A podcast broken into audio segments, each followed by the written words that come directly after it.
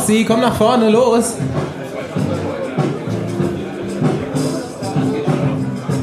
Man könnte loslegen. Jungs? Wir? Ja, okay. Ja, geil. Ja. Schöne Pressekonferenz hier. Jo, erstmal ähm, ganz vielen Dank. Das ist krass hier. Das hätte ich nicht erwartet, dass das so voll wird. Ähm, vielen Dank auch an, an Dirk und Steffen und an Rafa. Einerseits, äh, ja, danke. Und an Fanny. Einerseits, ähm, dass sie uns äh, das ganze Jahr über schon unterstützt haben und andererseits, dass sie das hier so großartig organisiert haben. Wir sind nicht nur zu dritt, wie ihr seht. Hier stehen vier von diesen Mikrofonen. Aber äh, wie ihr euch schon vorstellen könnt, oder ich glaube, dass der Großteil hier uns auch kennt, werde ich so ein bisschen durch diesen Abend leiten. Ich bin der Bastian Marx Ich bin Paul Voss. Und ich bin Andi Stauf. und wir sind der Besenwagen.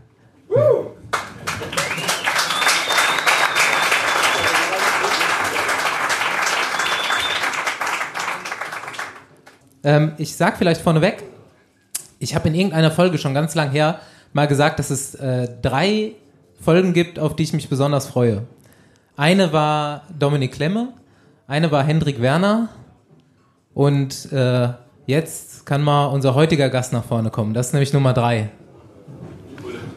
Na, na, Ist nicht ein Ulrich, ne? Gerald Ciolek.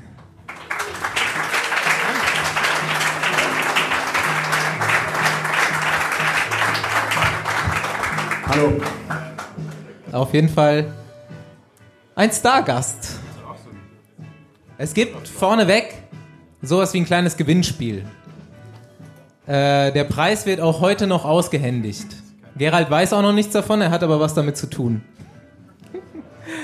Ich nehme jetzt, sagen wir mal, zehn Tipps an, wie viele Grand Tour-Etappen Gerald gewonnen hat in seiner Laufbahn. Weiß es jemand? Äh, Handheben, wenn es jemand weiß? Keiner, alles klar. Wir wussten es fange- auch nicht übrigens. Also. Foss, Fossi wusste es bis heute auch nicht. Wir haben heute nochmal nachrecherchiert. So, ich nehme jetzt aus, einfach aus jeder Stuhlreihe zwei Antworten.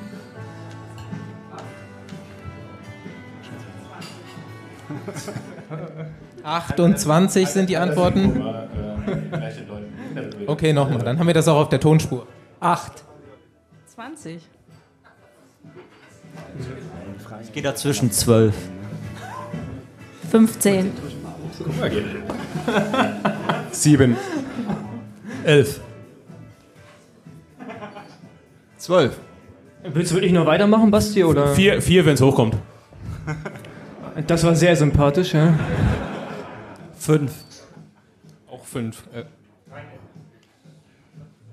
Ich merke schon, ich soll hier heute Abend vorgeführt werden. Ne? Wir kommen, wir kommen später noch zur Auflösung. Ich führe euch jetzt erstmal in so einem kleinen, in kleinen Themenblöcken durch Geralds Karriere, dass jeder mal weiß, wen wir hier eigentlich sitzen haben. Ähm, der ist nämlich ziemlich, das ist schon ziemlich beeindruckend. Ich habe das ja auch nochmal komplett nachrecherchieren müssen und das nochmal so eingeteilt und dann wird einem nochmal klar, was der Junge eigentlich geleistet hat und auch mit wem der alles zusammengefahren ist in seiner Karriere. Also wer Radsport-Fan ist und vielleicht so mal kommt, da seit kommt die Expresslieferung. Ah ja. ja, wie der Besenwagen so ist, hat er natürlich äh, auch was vergessen, was jetzt nachgeliefert wird. Wir kommen später dazu. Ähm, ja, mit wem Gerald so zusammengefahren ist, dann wer länger als zehn Jahre Radsport verfolgt, der wird gleich auch wissen, worum es hier geht. Ich lasse die Jugend mal weg. Wir steigen in der U23 ein, nämlich da, als Gerald Profi geworden ist. Und ähm, das war 2005, 2006. Da bist du äh, zum Team Wiesenhof Akut gekommen. Das war direkt nach der Juniorenzeit, oder?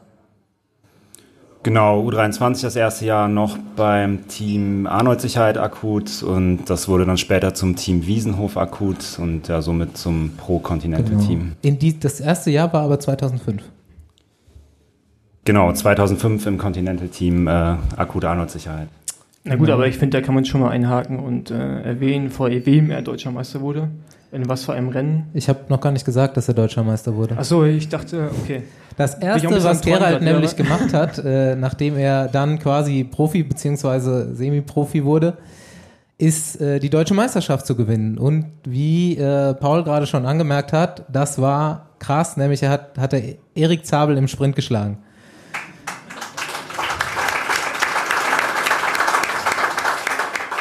Also da kommt einer aus der Juniorenzeit und ist noch in so einem Team, was eigentlich kein großes deutsches Profiteam ist und schlägt äh, Zabel und Robert Förster, der damals bei Gerolsteiner fuhr. Da hat man sich ganz schön umgeguckt. Und ich weiß noch, ich habe das Rennen live geguckt, denn einer deiner Helfer, ich glaube Penny war auch dabei, oder? Genau, Ja. Henrik ist auch mitgefahren. Den äh, kannte ich da schon persönlich. Also Henrik Werner, wer die Folge noch nicht gehört hat, bitte nochmal hören. Der ist mit Gerald zusammen in dem Team gefahren und hat da quasi die Anfahrt übernommen zu diesem Sieg. Und äh, da wusste Radsport Deutschland dann schon mal, was los ist. Und wer da, wer da vielleicht kommen wird, wer da noch mehr Erfolge feiern wird. Und im Jahr darauf, immer noch im selben Team, gewinnst du direkt äh, eine Etappe der Deutschlandtour. Also man muss sagen, die erste von mehreren Etappen der Deutschlandtour. Und dann kommt noch was richtig Stabiles, direkt nochmal U23 Weltmeister in dem Jahr. In Salzburg damals, ne? Genau, U23 WM in Salzburg. Ja. Was ist dir, was ist dir, Schön abgelesen. was ist dir aus der Zeit noch besonders in Erinnerung? Jetzt mal nicht so Siege oder sowas, keine Ahnung, du bist da mit echt lustigen Leuten zusammengefahren. Wenn ich nur Henny äh, überlege und Arthur Gajek, Ja, du hast also, wenn ich die paar Erfolge, die ich in dem Jahr hatte, dann schon vorweggenommen. Ähm, grundsätzlich war das ja irgendwie das erste Jahr, wo ich im professionellen Radsport unterwegs war und noch gar nicht so genau wusste, was überhaupt auf mich zukommt. Ähm, ja, teilweise eine ganz schöne Chaos-Truppe, wie das in so Continental-Teams teilweise ist. Interessante Leute dabei, chaotische Leute dabei, du hast sie gerade schon erwähnt. Ähm, aber insgesamt auf jeden Fall schöne und ja, auch teilweise erfolgreiche zwei Jahre. Da waren auch noch andere Sachen wichtig, so, keine Ahnung. Ich kann mich noch dran erinnern, äh, Gerald fand immer eine Brille von mir ganz cool damals.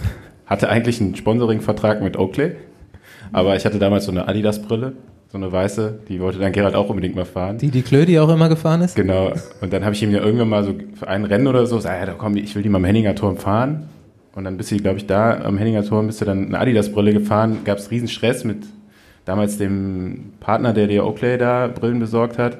Und äh, gut, ab, ab dem 2. Mai hatte Gerald dann Adidas-Sponsoring, aber äh, das waren halt so die Sachen, da hat man sich damals drum gekümmert. Ich meine, du hast gerade gesagt, aus der U19 raus quasi, da äh, direkt Profi geworden, da waren wir halt noch ja, eher Kinder zu der Zeit. Das, äh, so habe ich das noch in Erinnerung, so eine der Sachen. Ja, meinte ich ja gerade, man ist überhaupt noch nicht vorbereitet, was da auf einen zukommt und äh, macht sich um überhaupt über die ganzen Sachen noch nicht so viel Gedanken und geht da halt ja, super unbefangen ran und wenn dann mal halt eine andere Brille schöner ist, dann fährt man halt die, ne? Ja, und dann doch schon die, äh, die großen etablierten Profis düpiert teilweise. Ähm, aus dem Team bist du dann auch direkt, und ich habe mir gerade noch mal gesondert drüber Gedanken gemacht, zu T-Mobile gewechselt.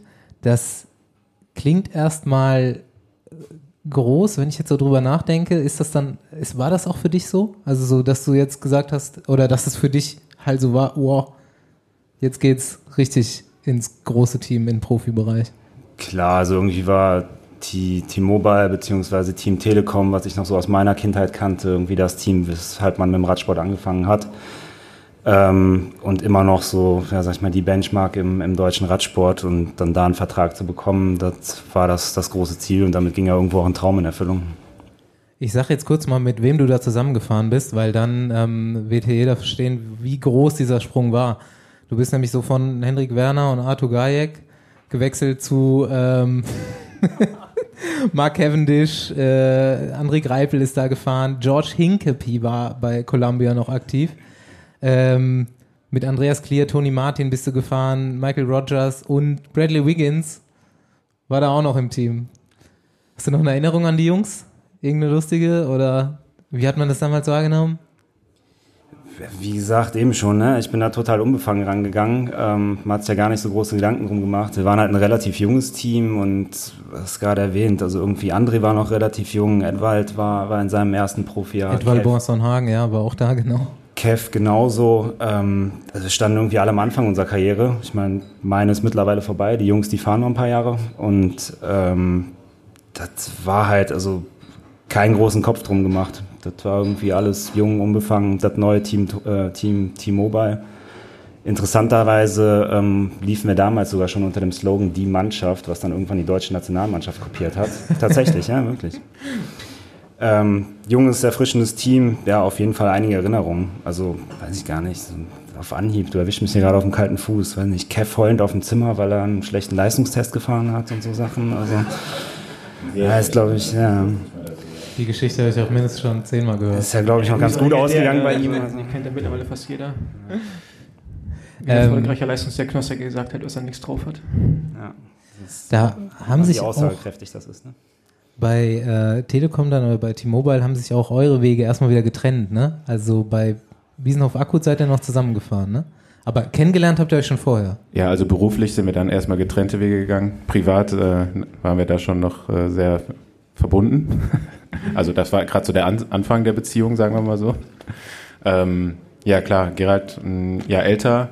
Äh, ich war noch Juniorenfahrer. Da bin ich, glaube ich, ähm, irgendwo in Belgien Rennen gefahren, komme ins Ziel und war völlig auch happy mit dem Ergebnis, war irgendwie so ein, so ein damals so ein großes äh, Rennen vielleicht verloren für Junioren oder sowas. Gerade da also mit Ach und Krach unter die ersten zehn gefahren, als äh, Du bist nicht bei so Flash guter. Ballon unter die ersten zehn gefahren. Ja, oder wallonischer ähnlich, Pfeil, so was ähnliches da. Also, also dieses Rennen da für Junioren, da hat Robert Gesing damals gewonnen, glaube ich. Und äh, ja, gut, die einzige Reaktion von meinem Vater war so, Gerald ist deutscher Meister geworden. okay. Und ähm, ja, klar, dann Gerald äh, relativ schnell zu den ganz Großen und ich hatte dann noch vier Jahre U23 vor mir. Und ähm, ja, dann ging es ja irgendwann wieder zusammen, aber da haben wir uns erstmal beruflich getrennt. Ja.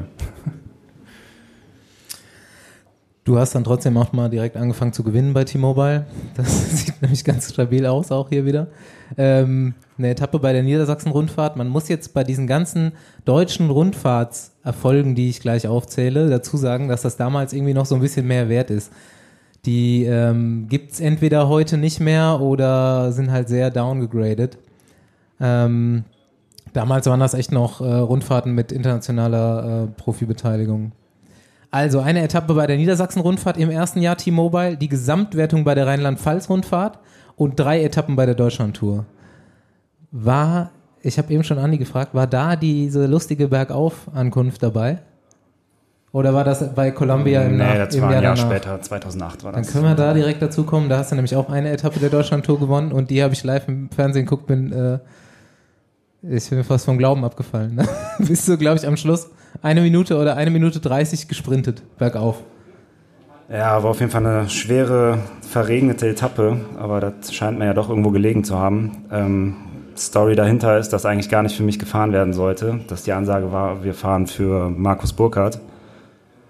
Ich hinten zum Teamfahrzeug bin, mit Jan Schaffrath gesprochen habe und das war so, nee, nee, Bogi ist heute der Mann, wir fahren für den. Und ich eigentlich, ja, weil nicht, man kennt das ja, ein bisschen zurückhaltender bin und nicht so der Typ, der, der die großen Ansagen macht. Aber da tatsächlich mal ein Tag war, wo ich gesagt habe, nee, ich fühle mich gut, heute wird für mich gefahren und trotzdem sollten wir für Bogi fahren. Gut, der war dann leider am vorletzten Berg abgehangen, deswegen war ich dann die Option.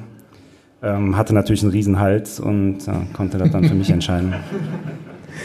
Nee, echt, ich habe echt so in Erinnerung, das ist ja schon eine ganz gute Weile her, aber ich habe das im Fernsehen geguckt und äh, man wusste nicht so richtig, wie die Etappe ausgeht. Es war eine total unklassische Etappe. Das waren, glaube ich, die letzten 500 Meter bergauf oder so.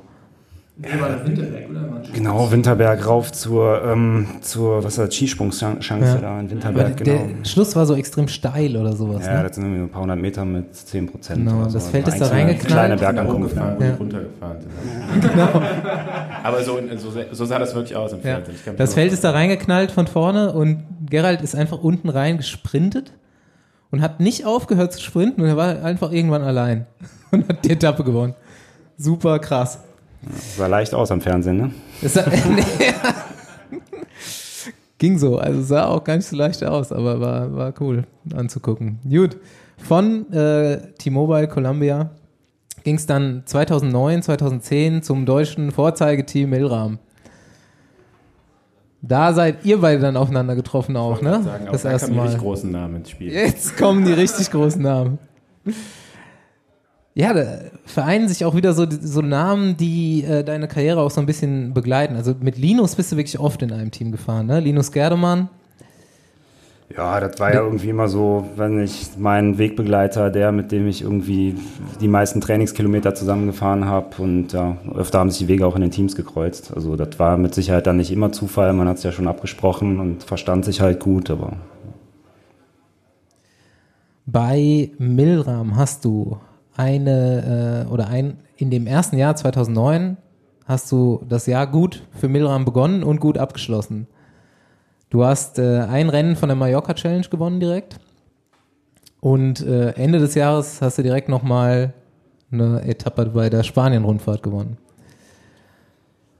Ja gut, man braucht das jetzt hier nicht schönreden. Ne? Im Grunde genommen sind wir da schon unter, also we- weit hinter den Erwartungen zurückgeblieben und im Prinzip, klar, da stehen irgendwie zwei Siege im Jahr, aber das war nicht das, was, was von mir erwartet wurde und was vom Team erwartet wurde. Und im Grunde genommen war das dann ein Griff ins Klo mit dem Jahr und hätte besser laufen sollen. Ja, ich glaube, das ging dem ganzen Team so, ne? Ja, das Interessante ist auch, dass ich ähm, mir vorhin die Notiz angeschaut habe von Basti und gesehen habe, dass du die World Etappe gewonnen hast und ich bin die World ja mit dir gefahren und ich mich daran nicht mehr erinnern konnte. Also es war wirklich, ähm, Muss mal besser aufpassen im Rennen. Ne? ja, ja, genau, ähm, war wirklich kein gutes Jahr für uns und auch äh, irgendwie habe ich auch keine positiven Erinnerungen wirklich an die Zeit beim Milram. Wir hatten das Thema ja schon öfters auch privat. Das Problem war einfach, dass ja, Milram so ein bisschen alles, was einen deutschen Pass hatte, durfte dann bei Milram fahren. Und das war so die Idee von, von dem deutschen Team. Aber man muss ehrlichkeitshalber sagen, da war einfach nicht genug Potenzial in der Mannschaft.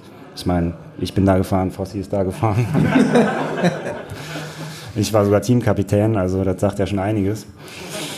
Ähm, nee, also im Prinzip sind wir da insgesamt als Team hinter den Erwartungen geblieben, was ein bisschen schade war, weil von die Grundidee eigentlich cool war, irgendwie wieder ein neues deutsches großes Profiteam zu Das formen. war ein Riesensponsor eigentlich, ne? Und dafür war es ultra chaotisch, so was ich jetzt im Nachhinein mitbekommen habe.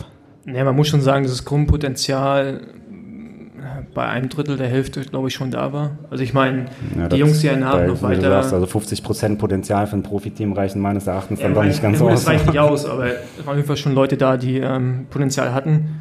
Und äh, man ist mit dem Potenzial nicht gut umgegangen. Wenn ich dran denke, dass wir, weil du jetzt nicht, aber ich mit Gerd-Jan Teunissen, der hat irgendwann mal das Bergtrikot bei der Tour gewonnen, irgendwann in den 90er Jahren.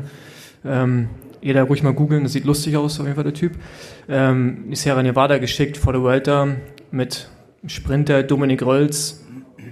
Kennt wahrscheinlich auch keiner, aber auch ein lustiger Kollege und Thomas Rohrecker und äh, wir da Spezialtrainingslager gemacht haben, mit, wo wir zwei Wochen lang dieselbe Strecke gefahren sind. Also Berg runter, Sierra Nevada ist wirklich 30 Kilometer Abfahrt und dann jeden Tag 50 Kilometer raus und zurück, die gleiche Strecke.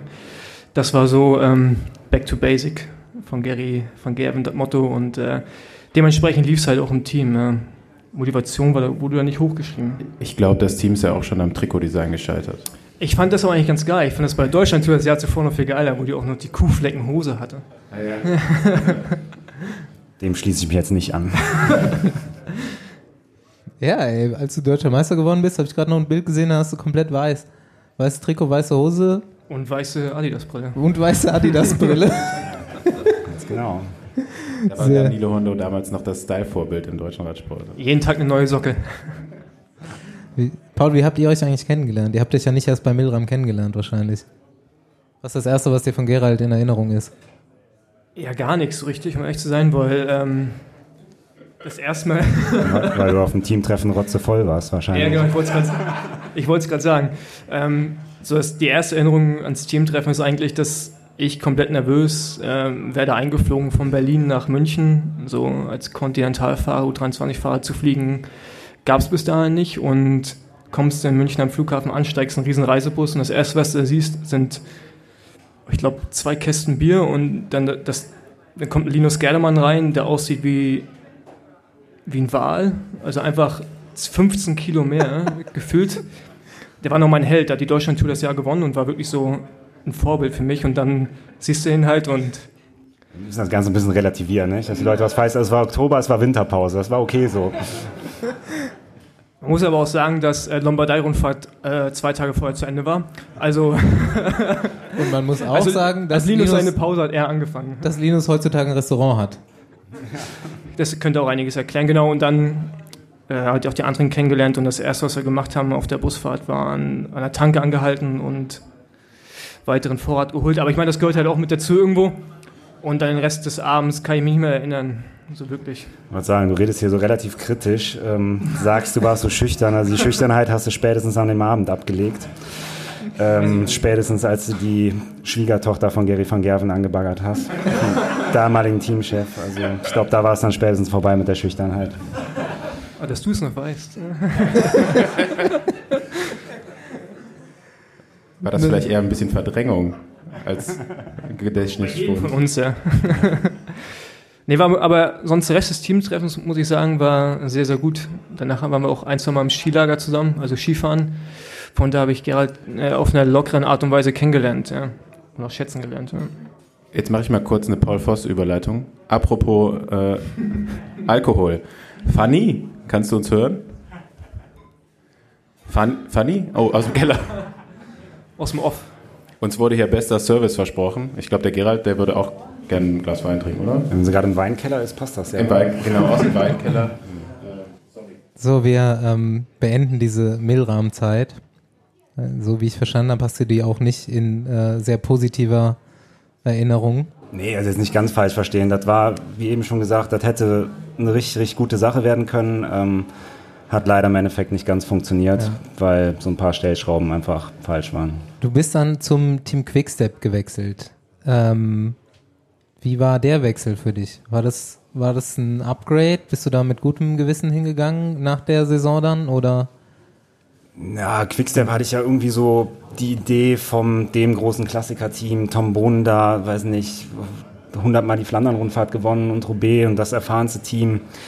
Und ich hatte so ein bisschen das Ziel, mich in ähm, puncto Klassiker einfach ein bisschen weiterzuentwickeln. Ich bräuchte auch noch ein Glas, bitte.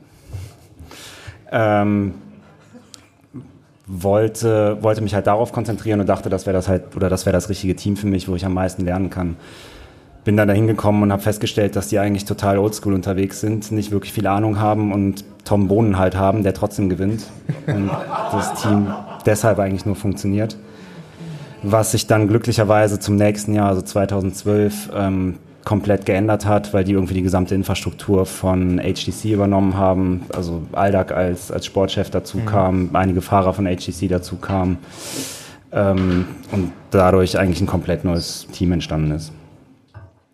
Ähm, du sagst schon Klassikertruppe und so weiter. Du warst ja schon immer der Typ Klassikerfahrer und man hatte oder was hattest du für einen für einen Anspruch an dich? Welche welche Rennen hättest du da gerne mal gefahren, gewonnen? Hattest du da schon den oder überhaupt den Anspruch an dich, so ein großes Rennen zu gewinnen? Klar ist das das Ziel und ich sag mal, das war jetzt auch nicht, oder aus meiner Situation nicht völlig utopisch. Ähm, ich hatte ja irgendwie schon ein bisschen Erfahrung bei großen Rennen oder bin auch bei, bei großen Rundfahrten hier und da mal vorne gelandet.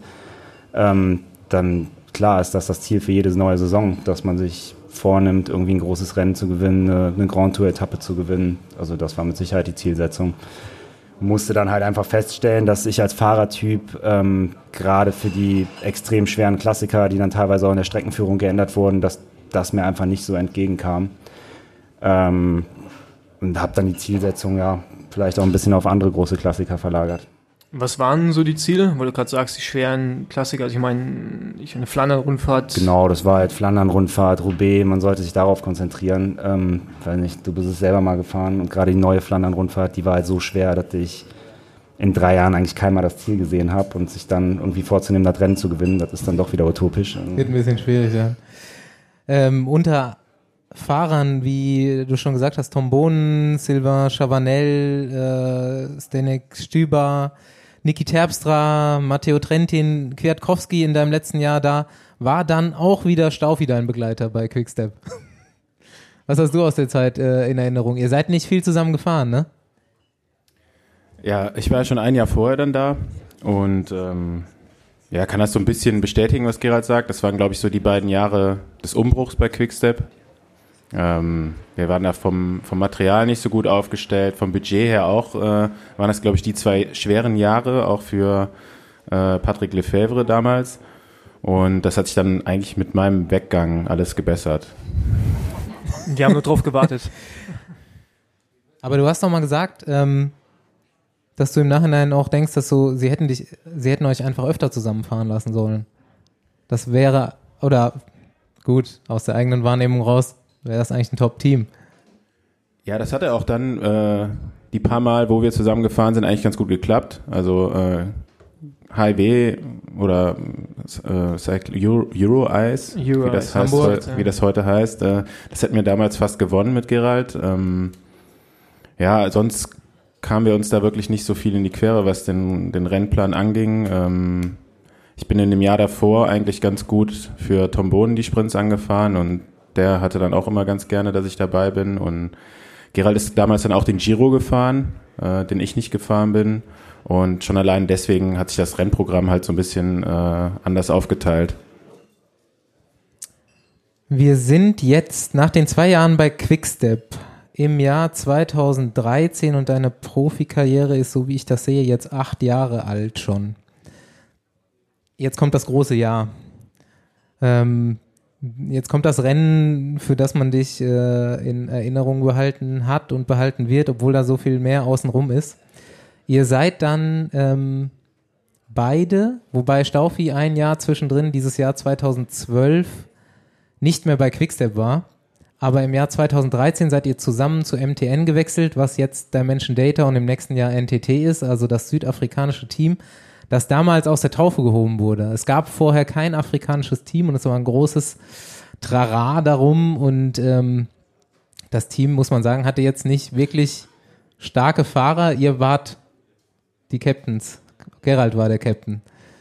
Und man hat, ähm, man hat viel Hoffnung in dich gesteckt, denke ich. Und äh, die hast du dann auch echt äh, erfüllt.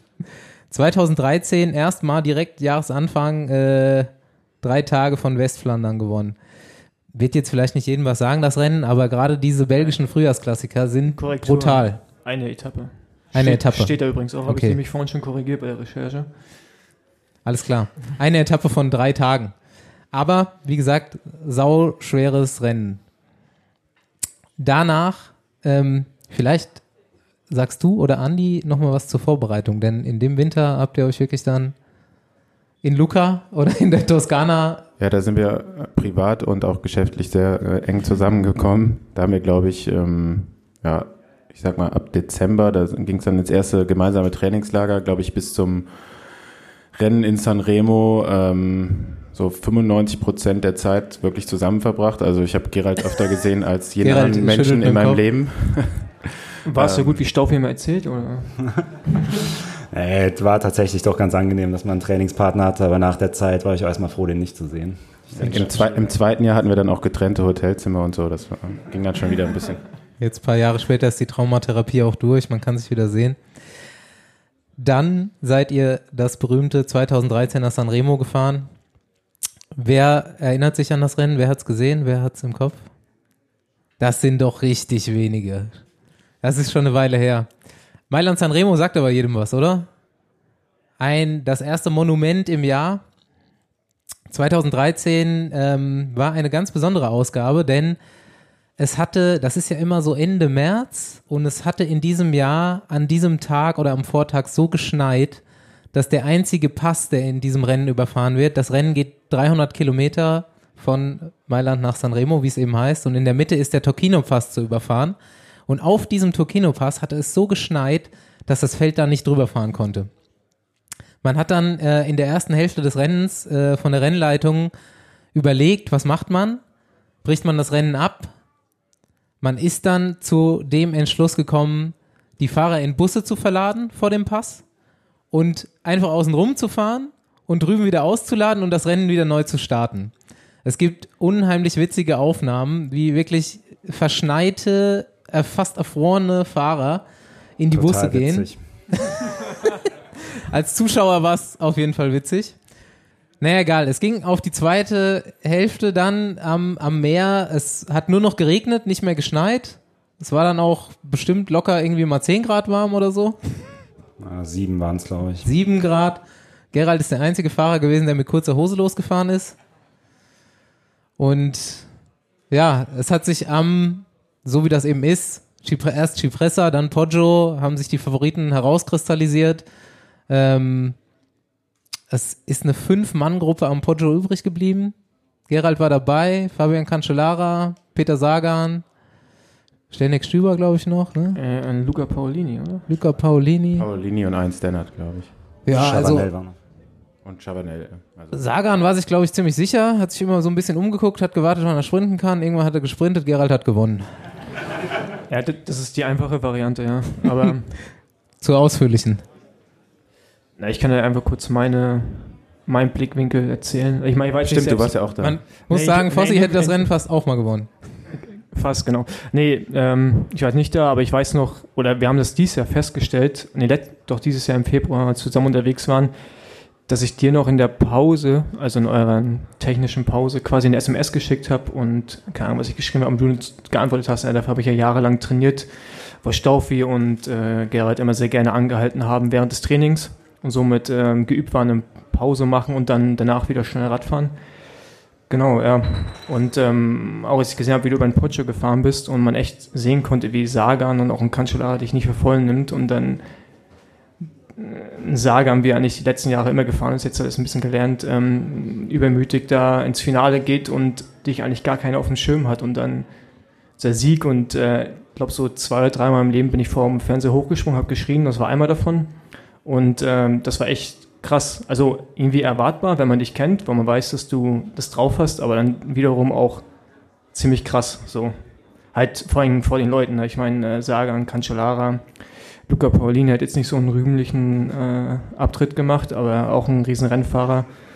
Chavanel, also das waren schon, oder sind richtig große Namen. Ja. Da stellt sich mir jetzt direkt die Frage, wann war das zweite Mal, wo du aufgesprungen bist vom Fernsehen? Weiß gar nicht mal, irgendwann mal auch mal, irgendwann, irgendwas war auch dieses Jahr, ich weiß es aber nicht mehr, ich vergesse solche Situationen immer wie mit dem Teamtreffen. Weißt du, das Helene ich Fischer im Fernsehgarten. Wahrscheinlich, ja. Ja, wie du schon sagst, also geiles Rennen, geile Zeit bei MTN. Ähm, wenn du das irgendwie von Anfang erzählen wolltest und alle Stories, die da so passiert sind und die ganze Geschichte des Teams, ähm, wir als irgendwie Europäer, gestandene, ausgebildete Rennfahrer plötzlich in so ein südafrikanisches Team gewürfelt mit ähm, Leuten zusammen, die halt aus dem afrikanischen Radsport kommen und ja, einfach nicht diese Rennfahrerausbildung genossen haben und das wirklich ein bisschen zusammengewürfelter Haufen war. Da sind einige lustige Stories entstanden und dann ähm, bis hin zu dem Sieg bei Sanremo, den wir da als Team erreicht haben. Also das war eigentlich eine Story, die hättest du besser nicht aufschreiben können. Mir, mir ist sie relativ äh, nahe gekommen, diese Story. Wir können das ja später nochmal erzählen, aber wir sind das alles dieses Jahr schon mal zusammen durchgegangen. An Originalschauplätzen. Ist auf jeden Fall eine krasse Geschichte. Das Jahr ging dann aber auch noch ganz gut weiter. Du hast zumindest bei der Österreich-Rundfahrt und bei der Tour of Britain noch eine Etappe gewonnen. Und dann wurde es ein bisschen stiller. 2014 eine Etappe Andalusien-Rundfahrt. Auch noch bei MTN. Und äh, 2015 hast du dann äh, versucht, deine Football-Karriere äh, zu beginnen. Eigentlich auch richtig krass. Können, kriegen wir das Foto? Kannst du das? Die, äh, erzähl, was da passiert ist. Ähm, wieder mal Mailand Sanremo, ich glaube 25 Mann, ja, Spitzengruppe, beziehungsweise das verbliebene Feld in ja, ganz guter Position, gute Beine und dann ähm, Philipp Gilbert, der in Monaco wohnt, glaube ich, eigentlich die Strecke ganz gut kennen müsste. Also weiß ganz genau, Poggio, Abfahrt von Poggio, ersten zwei Kurven, ähm, musste noch anbremsen, die nächste kannst du voll fahren und der verbremst sich halt in genau einer von den Kurven ähm, rasselt halt links in die Mauer, ich bin dahinter und stürze halt drüber, was halt extrem ärgerlich war und was der Helm dann halt abbekommen hat. Das ähm, muss ich nochmal erklären, denn diesen Auftritt hier bringen wir auch als Podcast raus. Äh, wir sehen gerade ein Foto, wie Gerald in dem äh, ziemlich coolen Footlocker-ähnlichen Trikot von MTN in diesem Jahr seinen Oakley-Helm, glaube ich, mit allem, was geht, auf den Boden donnern wird gleich. Hat richtig guten Touchdown macht. Es war, äh, ja, man hat es auch im Fernseher gesehen. Ähm, du warst auf jeden Fall mit einer der stärksten Sprinter aus dieser Gruppe. Und der, zumindest eine Podiumsplatzierung lag sehr nah in dem Moment. Und wer das nicht weiß, von diesem Punkt, wo Gerald hier den Helm zertrümmert, sind es noch sechs Kilometer ins Ziel und nur bergab. Also für einen Sprinter optimale Ausgangssituation. Und da eben zwei Jahre nach dem Sieg nochmal so weit vorne reinzufahren, wäre schon richtig großartig gewesen. Und da sieht man mal, wie nah äh, Glück und Leid zusammenliegen im Radsport. Kannst nichts dafür, einer stürzt vor dir, vorbei ist es. Das hätte genauso gut 2013 auch passieren können. Klar, es sind immer tausend Faktoren, die da irgendwie eine Rolle spielen und ja, manchmal hast du Glück, manchmal hast du Pech. Ne? So das. War ein richtig gutes äh, Sportler-Interview. Das steht ja auf meinem Zettel, das soll ich ablesen. Okay, nach 2015 ging es dann auch nicht mehr weiter bei MTN. Ähm, das war auch wahrscheinlich keine so positive Zeit mehr, oder? Das ist, also, weiß nicht, hast du das noch gut in Erinnerung? Ich glaube, du hast dann wirklich, du hast mir ja, du hast das mal erzählt, keinen, ähm, im Endeffekt keinen Vertrag mehr bekommen, so zu dem Geld, das du hättest haben wollen. Und Und war Geld sogar mal dahingestellt, aber es war zumindest nicht mehr, nicht mehr das, was ich unbedingt machen wollte. Also aus der Pro Tour zumindest keine Vertragsangebote mehr. Und da hat man halt mal erfahren müssen, weil das äh, bis halt irgendwie bis zum gewissen Punkt bist du als Radprofi immer das Riesentalent. Talent, Talent, Talent und plötzlich kommt der Tag, da bist du kein Talent mehr, da bist du alt und abgeschrieben. Und das passiert halt von heute auf morgen. Und äh, an dem Punkt war ich dann irgendwo und ich hätte mit Sicherheit noch weiterfahren können, aber war auch irgendwie mental dann an der Stelle angelangt, wo ich mir gesagt habe, will ich das noch, muss ich das noch und dann einfach für mich die Entscheidung getroffen, ähm, das Rad zumindest beruflich an den Nagel zu hängen. Aber was ich halt auch krass finde, was du gerade sagst, äh, Talent, Talent und dann abgeschrieben. Ich meine, ich glaube, der du 29, ne? Es war vor Ja, vier Jahren, war fünf halt so- Jahren. Ja, aber trotzdem, ich finde das, Das halt, zog sich ja bei wie sich mir das geändert durch- hat in durch der die- Zwischenzeit. Durch die Karriere. Ich habe halt irgendwie anfangs große Erfolge gehabt oder für mein Alter auch Riesenerfolge gehabt. Dadurch, ähm, das öffnet einem mega viele Türen, aber das bringt halt auch eine gewisse Erwartungshaltung mit sich. Und das ist sowohl Fluch als auch Segen. Ich meine, du hast dann halt, weil du eben das Riesentalent bist mit den Erfolgen, stehen dir alle Türen offen. Andererseits lebst du deine ganze Karriere mit Erwartungshaltung. Und wenn du dann eben 29 bist, bist aber schon zwölf Jahre Profi oder zehn Jahre, die Teammanager denken eigentlich, ja gut, der ist doch eh auf dem absteigenden Ast, der ist schon ewig Profi, der ist doch bestimmt schon Mitte 30. Die haben, also das war gar nicht mehr in deren Bewusstsein, dass ich im Prinzip noch Potenzial gehabt hätte oder da noch mehr hätte kommen können. Aber wie gesagt, alles gut. Aber das ist ja eh jetzt, ich meine, dann schweifen wir wieder ab, was ich ja ganz gerne mal tue, aber da sind wir jetzt eh in so einer Problematik, die der Radsport ja gerade so ein bisschen hat, dass die ganzen Juniorenfahrer, oder nicht ganze, aber ähm, ein, zwei, in Zukunft vielleicht auch mehrere halt direkt den ähm, Sprung zu den Profis machen und ähm, dieser Einzelfall, der du sicherlich warst, oder auch ein Peter Sagan, ich meine, ähm, unsere Generation waren es Einzelfälle, wo das wirklich mal vorkam. Und jetzt wird es nicht zur Regel, aber auf jeden Fall kommt es häufiger vor. Ich meine, wir haben jetzt in Deutschland auch ein Riesentalent, der unbedingt äh, Marco Brenner, der will jetzt unbedingt schon 221 Profi werden und äh, überspringt auch einfach mal so eine Kategorie, die vier Jahre lang ist. Und ähm, ob das so eine glückliche Entwicklung ist, muss ich noch rausstellen. Aber kann gut passieren, dass wir so einen Jens Vogt, der mit 40 noch Rad fährt, werden wir wahrscheinlich in Zukunft nicht mehr zwingend sehen. Ne? Ich meine, Sagan hat es ja jetzt auch gesagt, ne? Also der kann sein Karriereende schon sehen. Ist jetzt auch gerade irgendwie. 33? 30? Nee, Oder, das ist- welcher Jahrgang ist der? 88 oder? Nee, der ist 90. 89, ja, das ist halt krass, mit 31 drüber nachzudenken. Ja, das Licht am Ende des Tunnels ist schon zu sehen, das ist schon Ich habe mit krass. 29 darüber angefangen nachzudenken. Ja, aber bei ihm wird, bei Sagan zum Beispiel ist ja jetzt auch so, ne? Der wird ja jetzt dran gemessen, dass er nur zwei Monumente gewonnen hat. Ähm, das ist ja eigentlich schon für, für manche anderen, oder fast für jeden Fahrer, äh, ein, das wäre das, das Highlight. Äh, und ich glaube eher, dass man so Leute wie Bohnen oder Cancellara halt demnächst auch nicht mehr hat, ne? Die vier, viermal Roubaix gewinnen oder dreimal die Flandern-Rundfahrt. Das Ja gut, aber wie oft hat die Leute denn generell? Ich meine, die Fahrer kannst du sowieso an einer Hand, an einer Hand abzählen. Das meinte ich ja eben mit Erwartungshaltung. Die Leute erwarten halt, du gewinnst im ersten Jahr fünf Rennen, dann gewinnst du im nächsten Jahr zehn und darauf das Jahr 15 Rennen. Aber es gibt so Fahrer, aber das sind eben Bohnen, Cancellara, Sagan.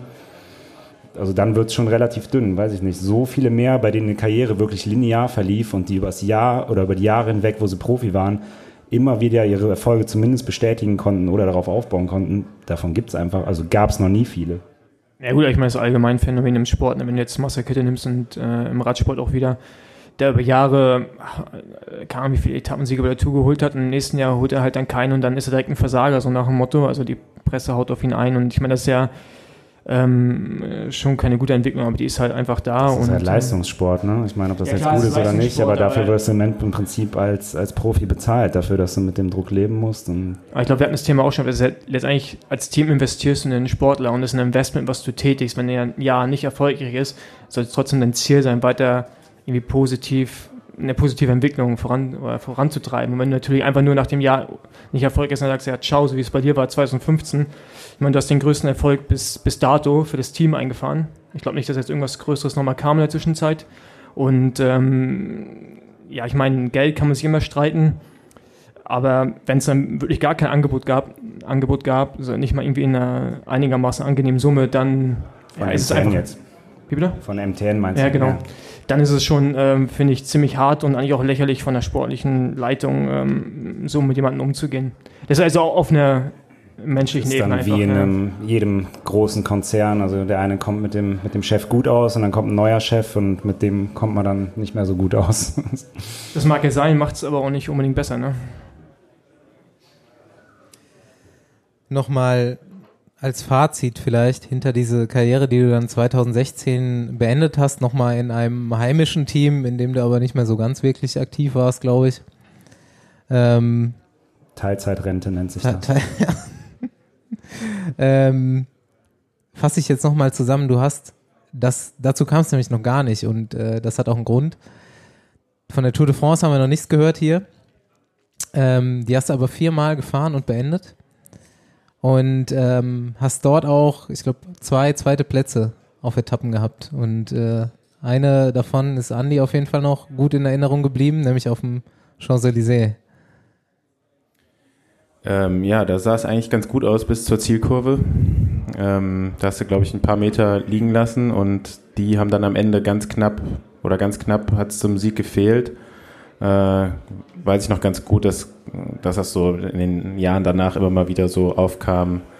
Das wäre nochmal so ein, so ein Ding gewesen. Ne? Gerade für einen Deutschen ist halt irgendwie doch immer so ein Etappensieg bei einer Tour de France. Ähm, Das kommt in der Tagesschau auf jeden Genau Fall. das Ding. Und äh, ja, das fehlt eigentlich noch so. Ist also so ein Baustein, der vielleicht noch fehlt in der Karriere. Ne? Ich meine, Ja, ich kann, kann mich an die Situation noch gut erinnern. Also es war irgendwie geht in die Zielkurve, Champs-Élysées, Zielgerade ist, weiß ich nicht, 400 Meter circa lang. Ähm, Rosler von Quickstep fährt an mit Stegmanns am Hinterrad. Ich bin bei Stegmanns am Hinterrad, also eigentlich eine perfekte Position. Fährst um die letzte Rechtskurve, hast durch die Kurve ja eh ein kleines Loch. Von rechts sticht halt Julian Dean rein. Und ich denke mir, ja gut, komm, lass den die Lücke für mich zumachen, lass den rein. Der stand aber bockstill, also keine Ahnung, von welcher Position der kam, der konnte einfach gar nicht mehr. Bleibt im Prinzip vor mir stehen. Die Lücke, die er eigentlich für mich zumachen wollte, hat er im Prinzip einfach nur größer gemacht. Ich habe vier Meter Loch zu Stegmanns, fahre noch vorbei bis irgendwie auf Vorderradnabe und ja, werde Zweiter mit 30 Zentimetern und man denkt sich so nachher, scheiße gelaufen, aber Ja, das sind so Gelegenheiten, die kommen nicht so oft, ne? Scheiße.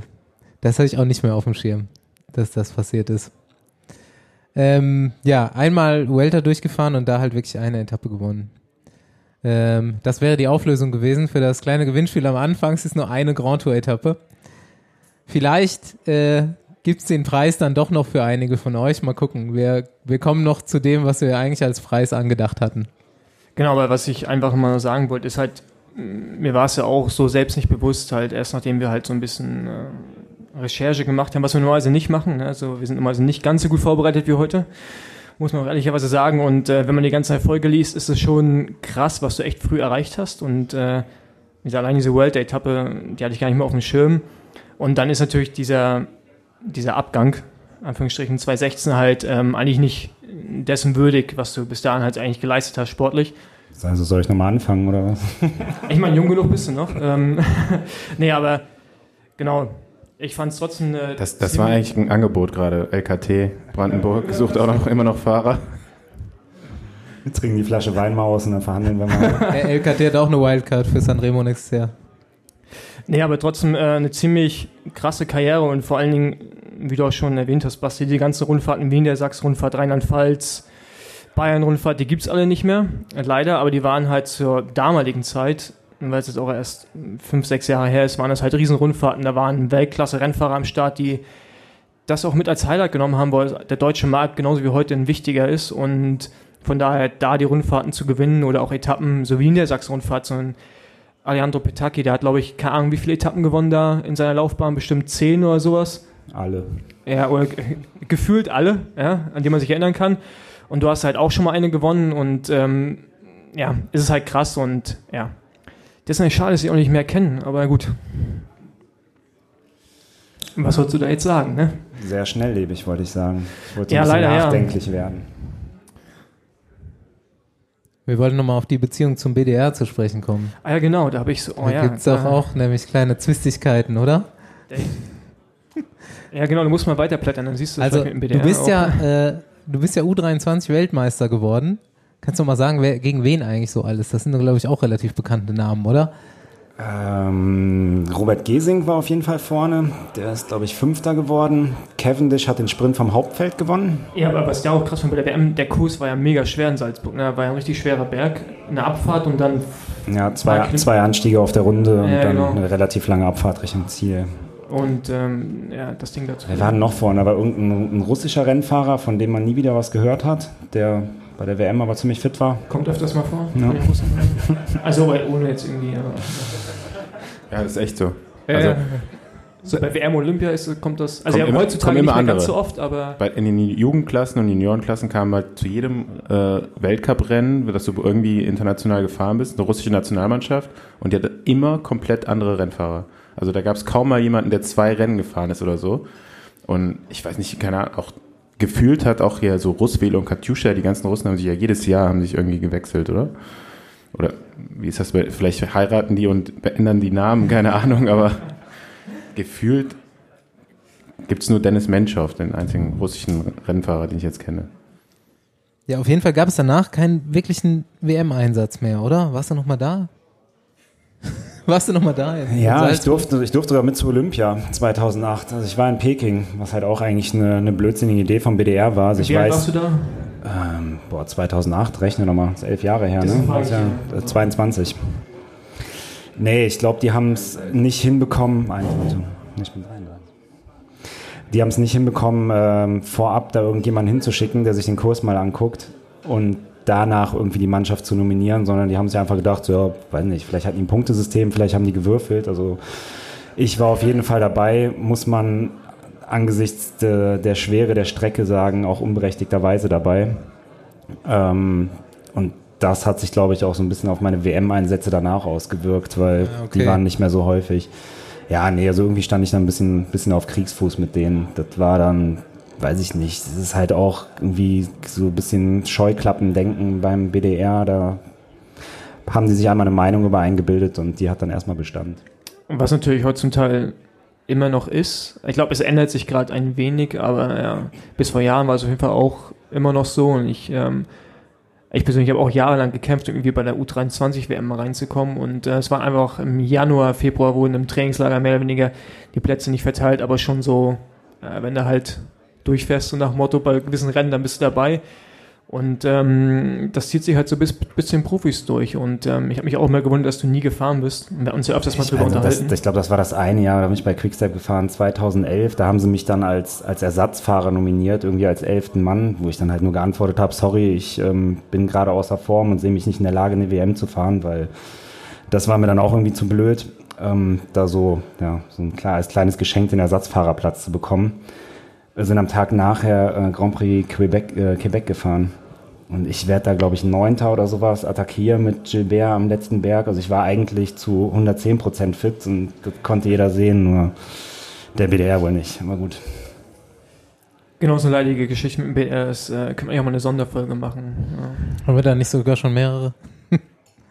ähm, zum nächsten größeren Thema. Ähm, und ich finde, man sieht das auch schon. Und es ist äh, von Anfang an eine Sache gewesen, die ich mit diesem Podcast, den wir da jetzt schon länger machen, mal zeigen und verdeutlichen wollte. Denn wenn man jetzt hier so an dieses äh, Rednerpult hier vorguckt, dann würde man vielleicht, wenn man die Jungs so in äh, Natura irgendwo sehen würde, nicht denken, dass das unbedingt Radfahrer sind oder Ex-Radfahrer, wenn man sie nicht kennt.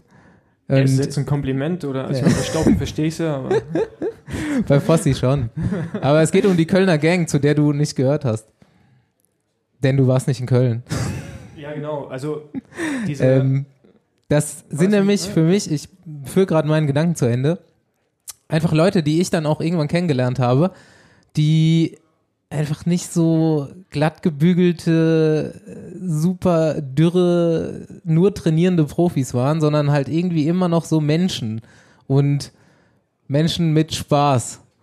Und äh, da sind doch ein paar richtig gute Radfahrer bei rausgekommen.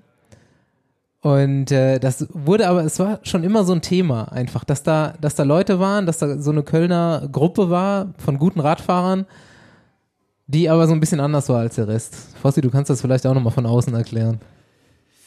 Ja, genau. Also ich meine, als ich damals zu Milram gekommen bin, da war, da war Gerald Schiolek, Linus Gerdemann, Arthur Gajak, Dominik Rolz, der so halb dazu gehört, aber zumindest den gleichen Ziehvater, Anführungsstrichen Mentor, Scout, wie auch immer, ähm, hatte, habe ich jetzt irgendwie noch vergessen, ähm, bei Milram. Also ich glaube, vier Leute waren auf jeden Fall aus diesem dieser Gruppe und dann halt Staufi noch dazu und äh, man hat das auf jeden Fall gemerkt, dass da so eine, dass die zusammengehören. Ähm, es gab dazu den Jochen Hahn, Trainer, ich weiß gar nicht mehr, wie ihr ihn beschreiben würdet, ob ihr ihn als Trainer nennen würdet, aber Äh, Jochen war ja Teamchef bei, bei Akut, dann bei Wiesenhof als sportlicher Leiter mit dabei, also war eigentlich der, bei dem ich meine ersten Rennen im U23-Bereich gefahren bin. Genau, aber so über die, über die Jahre kam jetzt noch zum Beispiel Lennart Kemner, ähm, helfen mal gerade, wer noch alles, Ähm, Philipp Bauhaus. Philipp Bauhaus. Also da sind eine ne, ne Menge Leute sind durch seine Hand gegangen und ähm, die gingen alle so ein bisschen in die, in die gleiche Richtung. Das ist gar nicht negativ gemeint, aber so, ähm, man hat immer das Gefühl gehabt, ihr wart schon alle auch sehr gut umsorgt oder ihr wurdet sehr gut umsorgt von Jochen. Und ähm, da hatte ich als Außenstehender auf jeden Fall auch immer oft das Gefühl, dass äh, ihr den Sport äh, vielleicht nicht ganz so seriös nehmt wie, wie andere. Muss ich aber auch sagen, das hat sich jetzt über die, über die Jahre, wo ich auch mit Gerhard irgendwie mehr Zeit verbringe jetzt, wir haben dieser Anfang des Jahres ein Projekt gestartet als Besenwagen, jetzt sehe ich ihn auch bei den Rennen, wo er auch sportlicher Leiter ist und wir reden dafür und dann wären mir natürlich Dinge auch klar und sehe auch einen anderen Gerhard und nicht mal diesen ganz so lockeren, wie ich dachte. Auch bei Linus Gerdemann ist es mir aufgefallen, dass er, wenn er trainiert hat, dann sich auch doch schon ziemlich in die Fresse gehauen hat. Aber das war so nach außen immer so das Bild, was glaube ich auch medial so übertragen wurde, dass ihr so eher... beim BDR anfangen, Fossi? Vielleicht haben wir eine Stelle Ja. für dich. Die haben Ah, der Unterschied eine zum BDR, Wahrnehmung. Der Unterschied zum BDL ist, dass ich äh, mir auch gerne mal andere Ansichten anhöre und meine Meinung ändere, wie ich es ja gerade auch beschreibe. Und fand ich eigentlich interessant, dass ihr so alle den gleichen Charakter hattet, äh, nicht Charakter, aber so eine gleiche Richtung, Ausrichtung und alle so das gleiche Image. Und das fand ich schon krass. Ich glaube, es hat sich auch ein bisschen so durch eure Karrieren gezogen, wohl oder übel. Also wahrscheinlich eher zum Nachteil an einigen Stellen. Aber das fand ich interessant, so weil die meisten kannten Jochen nicht, also wussten nicht, wer er arbeitet, aber gleichzeitig konnte man immer sehen, wer aus der Kölner Gang kam.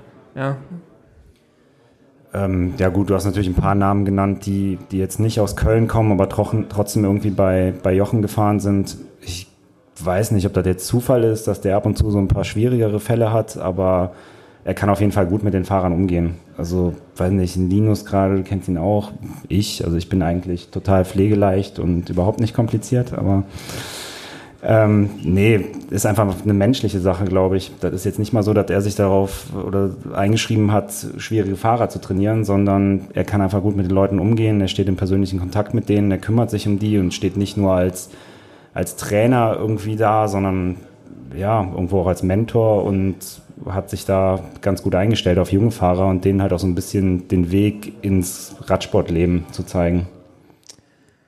Ich fand das einfach von Anfang an super sympathisch, also auch so von außen zu sehen.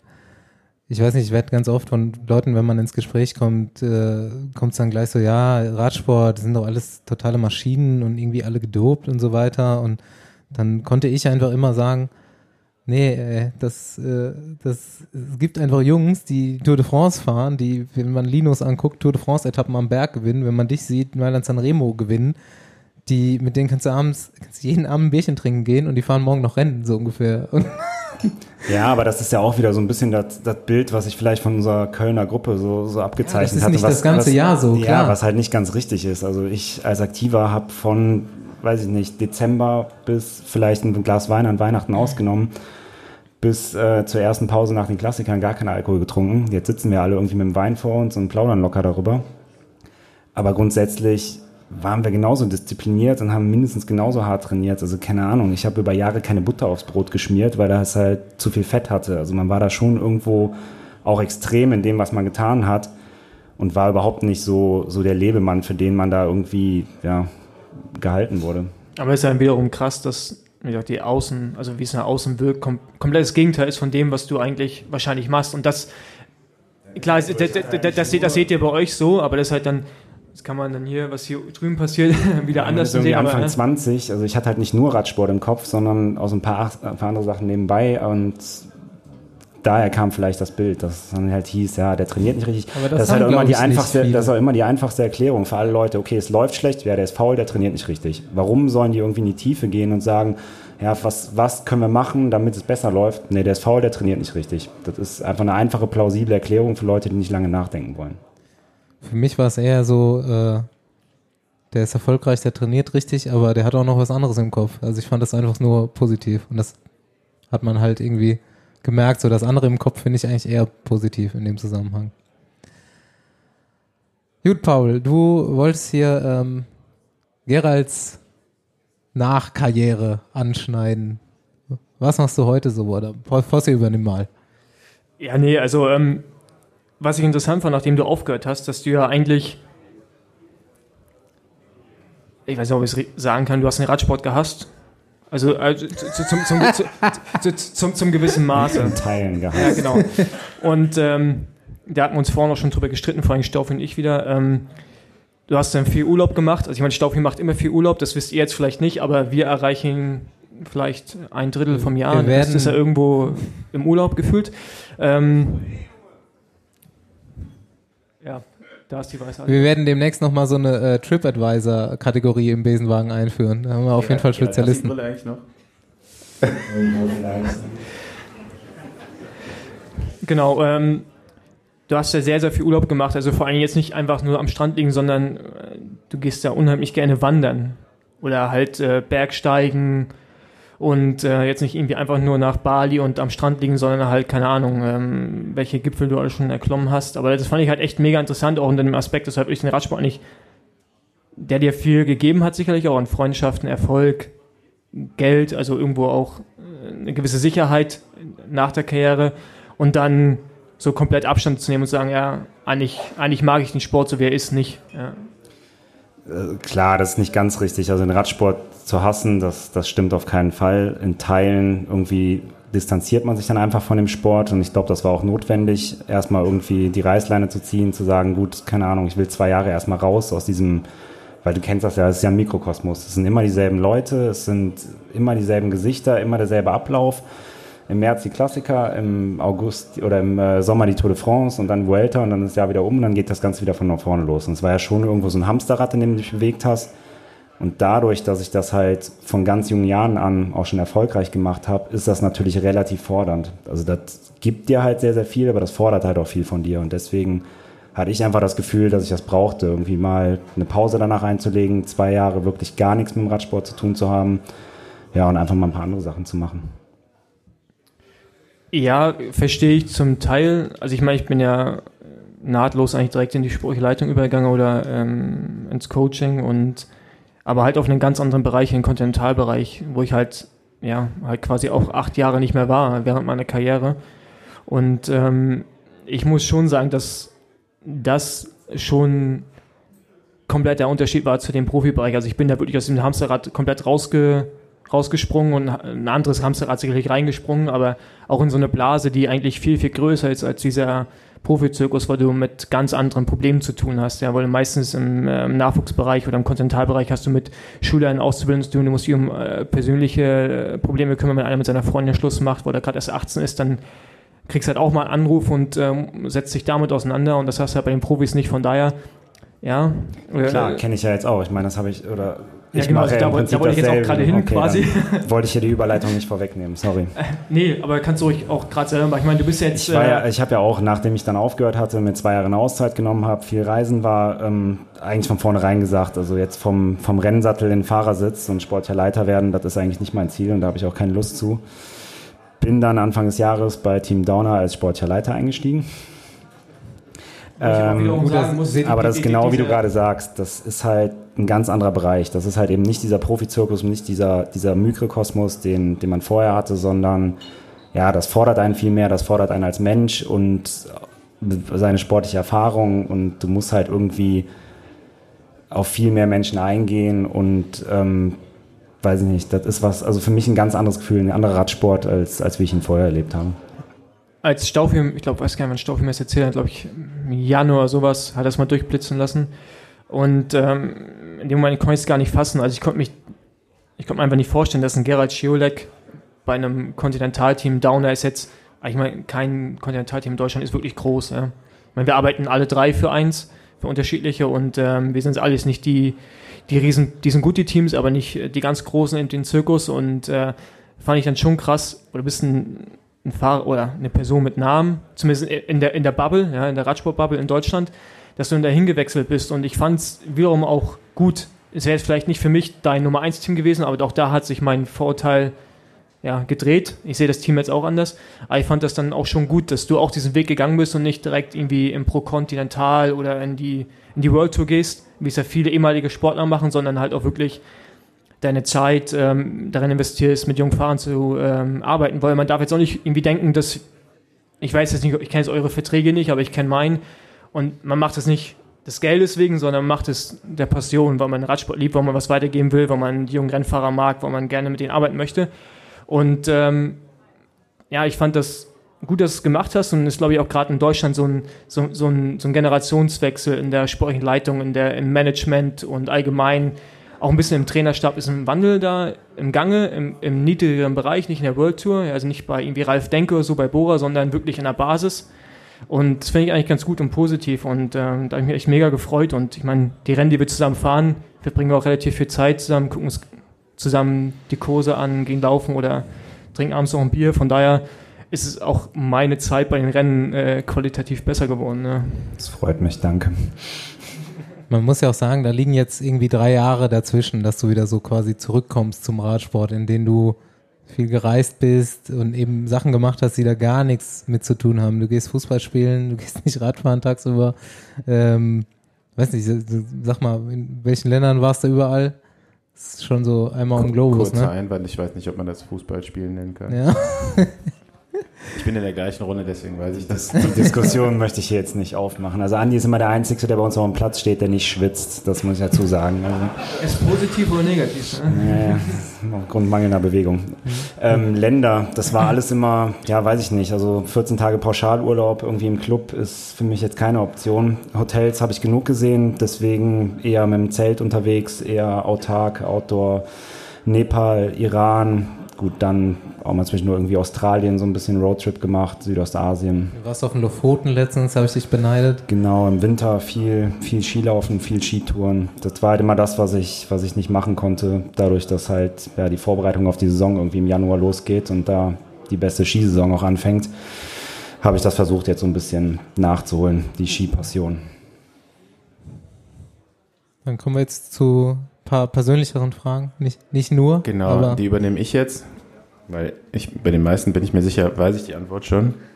Aber äh, nichtsdestotrotz machen wir jetzt hier mit dir so ein bisschen äh, Fahrer-Bingo XXL. Also klar, wir kennen, ich weiß nicht, äh, du hast unseren Podcast eh noch nicht zwar gehört. quasi Rentner, aber Bingo spiele ich nicht so oft, deswegen musst du mir das nochmal erklären.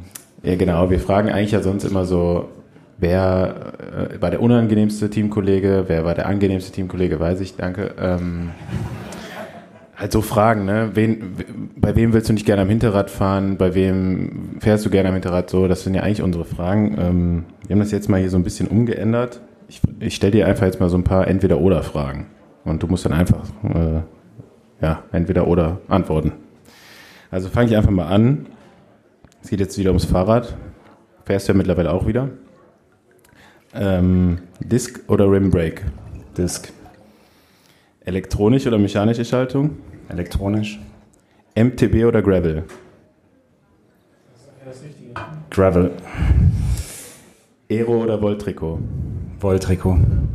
Okay, mal ganz kurz, aber wie passt denn das zusammen? Elektronisch und Disk, aber dann Wolltrikot. Ja, mit elektronischer Schaltung und Disc Brakes im Wolltrikot. Ja, aber, ja, okay. Argument, aber Nee, Aero, da fühle ich mich mittlerweile nicht mehr so wohl drin. Das wollen die jetzt nicht. Also irgendwie werden die Problemzonen dann beim inaktiven Radprofi oder pensionierten Radprofi doch auch mal größer und da nicht, quetscht man sich nicht mehr so gerne in ein Aero-Trikot rein. Das kannst du nicht wissen, weil du fährst immer noch irgendwie gefühlt 25.000 Kilometer im Jahr, aber er ist aber nur gefühlt. Ich bin ja kein Ether. Aber Ja, machen wir weiter. Ähm, Socken, lang oder kurz? gerade kurz Also Socken unter oder über der Hose? unter. Also übrigens, ähm, mein kleiner Bruder ist, glaube ich, hier. Ja, ich weiß, dass er hier ist. Man trägt die Socken unter der Hose, nicht über der Hose. Das ist UCI-Regel, wirklich. Ja, ja, glaube ich dir. Wenn nicht, gehört sie da rein auf jeden Fall. Okay, kommen wir mal ähm, woanders hin. Flat White oder Cappuccino? Flat White. Pizza oder... kurz, ganz kurz. Was? Ja, Entschuldigung. Fossi, Fossi du Ja, hast ich es weiß, auch da stehen, du verstehe- kannst übernehmen. Ich weiß, ich verstehe das Spiel nicht, aber ähm, wo ist der Unterschied? Nee, Jetzt mal, jetzt mal ernsthaft, weil du Berechtigte gehst, Frage. weil wenn ich, wenn ich in einem richtigen Laden, wo Flat White dran stehe, Flat White, kriege ich glaube ich zwei äh, doppelten Espresso und Milch. Woanders gehe ich rein, kriege ich einfach nur ein Espresso Macchiato. Also Ein eine bisschen in den falschen Man- Laden gegangen. Man muss dazu sagen, dass Gerald Profi ist. Denn nach seiner Karriere ist er erstmal Barista geworden. Ja, genau. Ich habe, äh, das war ja immer so ein bisschen die Kaffeepassion und äh, die habe ich jetzt weiter verfolgt und ähm, arbeite so, ja, ungefähr einmal die Woche in einem Café in Köln als Barista. Deswegen kann ich dir das hier, jetzt hier hoffentlich erklären. Ähm, Gerald Flat erklärt, White ein eigentlich Flat aus, White dem, aus dem australischen, neuseeländischen Raum. Ein doppelter Espresso normalerweise mit einer nicht ganz so dick geschäumten Milch, aber eigentlich auch nur dahingehend, weil dieser Cappuccino in Deutschland oder im europäischen oder nordeuropäischen Raum oftmals verfälscht wurde und die Milch dann so draufgelöffelt wurde, was auch nicht richtig ist. Also ein Cappuccino ist eigentlich auch nur gegossene Milch. Deswegen der Flat White, ein bisschen flacher gezogene Milch, kräftiger im Geschmack wegen dem doppelten Espresso. Ja. Danke. Andi. Keine weiteren Fragen. Fossi, du hast dir schon so oft schon Flat White bestellt, ne? Ja, du wusstest nie, was es ist, hast einfach mal bestellt, weil gehört dazu, wenn man in Schmeckt Berlin halt gut. lebt, ne? Da muss man sich auch ein Flat White bestellen. Nein, das ist ja hip hier auch gerade. Nein, ähm, ich habe schon, oder ich weiß ja schon, was es ist, aber wie gesagt, gehst du woanders hin, dann kriegst du irgendwie einen Espresso Macchiato, mehr oder weniger. Von daher wollte ich mal wissen, was es wirklich genau ist. ja. Okay, machen wir weiter. Pizza oder Pasta? Pizza. Bier oder Wein? Gerade Wein. Blond oder Brünett? Blond. Meer oder Berge? Berge. Sagan oder Degenkolb? Ja, äh, was jetzt? Bevorzugt? Ja, oder? wer- wen findest du besser? Sagern. Okay. Warum nicht Deke? Da machen wir nochmal eine Folge drüber. Oh, dann können wir mal uns drüber unterhalten. Ja, wir haben Zeit. Eine Kategorie, die. Sagan äh, habe ich immer als ähm, ja, respektvollen, keine sehr erfolgreichen Sportler kennengelernt. Und Dege? Die Frage muss ich auch noch beantworten. nee, ähnlich. Also mit Sicherheit ähm, auch ein sehr erfolgreicher Sportler. Ich glaube, Dege können wir als Gast da mal wegstreichen. Nein, come on. Hallo? Ah, der hört uns wahrscheinlich gar nicht. Von daher. Klar. Gut, jetzt zu einer Kategorie, die ich gerne äh, dauerhaft in den Besenwagen aufnehmen würde und die auch jeder oder die meisten, die hier sitzen, nachvollziehen können. Dein schlimmster Hungerast. Boah, Überleg gab's mal. einige. Überleg, was war das Schlimmste? Worauf willst du hinaus? Tomatenstory? Was passiert? Du hast dich Du gefühlt. darfst ja eigentlich gar nicht drauf gucken. Darf ich ein Wort sagen, einfach nur? Brot. Brot. P oder mit B? B. Also ein ganzes Brot. Boah, ich stehe gerade am Schlauch, da müsst ihr mir helfen. Also Hungeräste, ich gab, da gab es einige. Da gab es einige Brotvorfälle. Was denkst du denn, wer dein schlimmster Hunger ist? Ja, wie gesagt, da habe ich einige im Kopf. Hilf mir mal, komm, worauf willst du hinaus? Also ich kann mich an einen Tag erinnern aus der Zeit, wo wir ungefähr jeden Tag miteinander verbracht haben. Da haben wir uns eine Wohnung auf Mallorca gemietet. Dann ging das halt so, alles was zu einem normalen Leben dazugehört, wo man sich eigentlich mit, als Radprofi nicht so wirklich mit auseinandersetzt, aber Einkaufen gehört dazu zu. Ähm, Ah, da, so da habe ich den, da hab ich den Gnocchi-Trick kennengelernt. Den Gnocchi-Trick haben wir da erfunden, genau. Was für ein Gnocchi-Trick? Ein Gnocchi-Trick ist, wenn man, Training, genau, und kommst mit Hunger nach Hause und Pasta braucht ja, weiß ich nicht, zwischen 8 und 12 Minuten. Aber Gnocchis, die brauchen nur 3 Minuten. Ja, zwei, drei Minuten. Das sind, weiß ich nicht, 8 Minuten weniger. Ungefähr. Und sogar besser für dich. Ja, auf jeden Fall haben wir da gerade einen äh, Einkauf getätigt am Ruhetag. Dann der erste Trainingstag war bei uns meistens der intensivste. Den hat Gerald mal besonders intensiv gestaltet. Ich glaube, da bist du zweimal hintereinander den Putschmajor auf Mallorca gefahren, äh, aber als Intervall. Ähm, ich weiß nicht, wie viele Pausen wir auf dem Rückweg gemacht haben. Ich, wir haben eine riesen Runde damals gefahren, siebeneinhalb Stunden, was eigentlich immer so eine Ausdauereinheit äh, sein sollte, haben wir noch komplett vollgepackt mit Intervallen. Du, glaube ich, doppelt so viele wie ich. Und äh, ich weiß noch genau, wie du dann im, auf dem Küchenboden saßt in der, unserer Wohnung, völlig fertig. Also ich dachte wirklich, äh, ich muss jetzt den Notarzt rufen und dann auch so am nächsten Morgen, ähm, als ich dann wieder den zweiten Trainingstag machen wollte, dann hast du gesagt, ey, ich äh, glaube, ich brauche jetzt mal einen Ruhetag. Und ähm, da hast du wirklich von dem Einkauf, den wir da gehabt haben, ich glaube, du hast ein ganzes Laib Brot über den Tag gegessen. also ungefähr so ein Kilo oder mehr. Und äh, ich kam dann halt auch nach dem Training wieder, wollte dann auch mal irgendwie was essen und äh, Okay, da, darum geht es eigentlich. Also deswegen hast du die Story rausgekramt. Also eigentlich geht es darum, dass du kein Brot hattest nach dem Training und das ist dein Problem. Okay. trotzdem erstaunlich, wie man so viel Brot essen kann. Also, ich meine, keine Ahnung, an hier äh, Ted, also 8000 Watt Ted, der schwört ja auch auf Roggenbrot jetzt mittlerweile. Vielleicht ist das ja so ein, der neue Trick, ne, der Roggenbrot-Trick, keine Ahnung. Hast du heute noch auf der Zugfahrt gesehen, oder? Ich habe auch Roggenbrote gemacht. Das war ein halbes Roggenbrot. Ja, das fand ich faszinierend, aber das muss man halt da äh, vielleicht nochmal darauf zurückzukommen, wie die Kölner so trainiert haben. Ähm, sowas habe ich wirklich noch bei keinem anderen gesehen. Also wirklich so ans äh, Limit in einem Training. Also es war schon fast beängstigend, wie du da nachher die Intervalle gefahren bist. Also ich bin in Putschmajor in der Zeit einmal gefahren, Gerald zweimal. Ähm, also wirklich in der gleichen Zeit so ungefähr. Und ähm, ja, also wirklich so hart trainiert. Ich meine, im letzten Podcast mit Uli Schober hatten wir das. Da gab es so ein paar Experten in der Geschichte des Radsports, Graham Aubrey, Gerald Schiulek, die dann am nächsten Tag wirklich wieder einen Ruhetag brauchten, weil die am Tag vorher so ans Limit gegangen sind im Training. Wir sind so langsam am Ende unserer Themenblöcke hier, aber in dem Moment löse ich jetzt mal kurz auf, worum es in dem Gewinnspiel am Anfang ging. Und ich würde sagen, jeder hat gewonnen, der unter 10 getippt hat. Ich hoffe, ihr habt euch das gemerkt. Und der bekommt von, von Gerald ein Flat White gemacht gleich.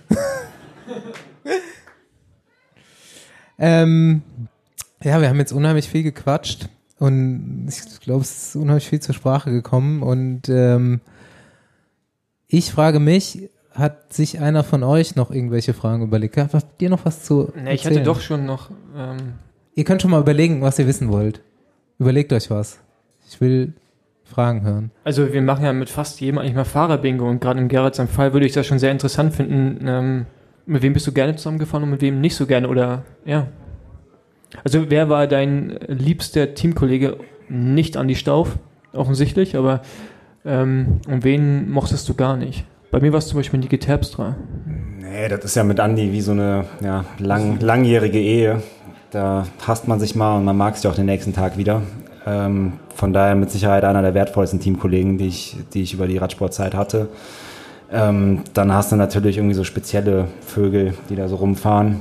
Ich weiß nicht, Niki Terpstra, ja, eigentlich auch ein netter Typ, aber das, hatte das damals irgendwann mal erzählt, der hat das Prinzip der Klobürste halt noch nicht verstanden. Das musste ich ihm dann Ich irgendwann mal erklären und das war halt so ein bisschen unangenehm. Aber, Aber ich weiß nicht, ob ich die Geschichte schon mal im Podcast erzählt habe, dass wir, was war das, ähm, äh, was denn die Rundfahrt vor der Flandern-Rundfahrt zwischen in der Woche da, die De Volder immer gewonnen hat, so mit fünf Kilo weniger von einem auf den anderen Tag. äh, De Panne. Genau. Äh, war morgens eine Etappe und dann nachmittags war Zeitfahren ich war mit Niki Terpstra auf dem Zimmer und wir sitzen da, ich sitze auf der ich liege auf dem Bett und mein Bett war in Richtung Toilette gerichtet und äh, er mochte keine Klobürsten und auch Türen nicht. Also ist auf dem Bahnhof groß geworden, glaube ich. Und, äh, und saß halt auf der, saß halt auf der Toilette und die Toilette war wirklich Richtung Bett und äh, hat dann sein Geschäft erledigt und dann Und dir zugewunken, oder was? und das war so Das war nachhaltig traumatisierend. ja definitiv weil Niki war damals schon ein guter Rennfahrer also der ja also war irgendwie schon eine Persönlichkeit und dann bist du mit dem auf dem Zimmer und der kackt halt vor dir da irgendwie mit offener Tür und nutzt dann halt danach auch nicht die Klobürste das war halt auf jeden Fall auch nachhaltig predigend ja. gut Bei, bei welchem Fahrer, kannst du dich noch daran erinnern, wolltest du nie am Hinterrad fahren? Boah, da gab es einige. Julian Dean. Ja, Julian Dean würde ich jetzt Julian sagen. Dean, ja, Gut, danke für den Input. Ähm, ja, Julian Dean hätte es mal besser gelassen. Ähm, ansonsten, ich weiß es gar nicht, da gab es einige Spezialisten. Also gerade auch bei, bei uns im Team, dann bei MTM, da kannst du eigentlich ein paar Fahrer aufzählen, bei denen man besser nicht am Hinterrad gefahren ist. ich meine Sparagli wie hieß wie hieß sein Doppelgänger Oh ja, Yus Yusef. Yusuf Regigi. Das ist unglaublich, die beiden. Die sind echt richtige Bombenleger. Wenn du die hinter dir hast, weißt du, dass keiner mehr vorbeikommt. Ähm, hattest du vor denen selbst auch Angst, oder? Als Teamkollege? Ja, Yusef hatte so ein, also als Algerier, ohne da jetzt irgendwelche Klischees aufzumachen, aber hatte so ein bisschen diese, diese arabische, teilweise aggressive Mentalität.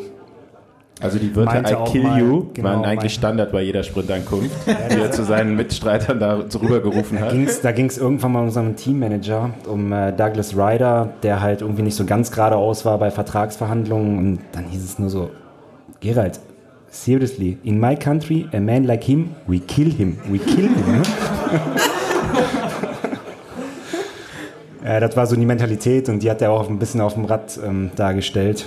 Von daher hat man sich da vom Hinterrad besser ferngehalten. So.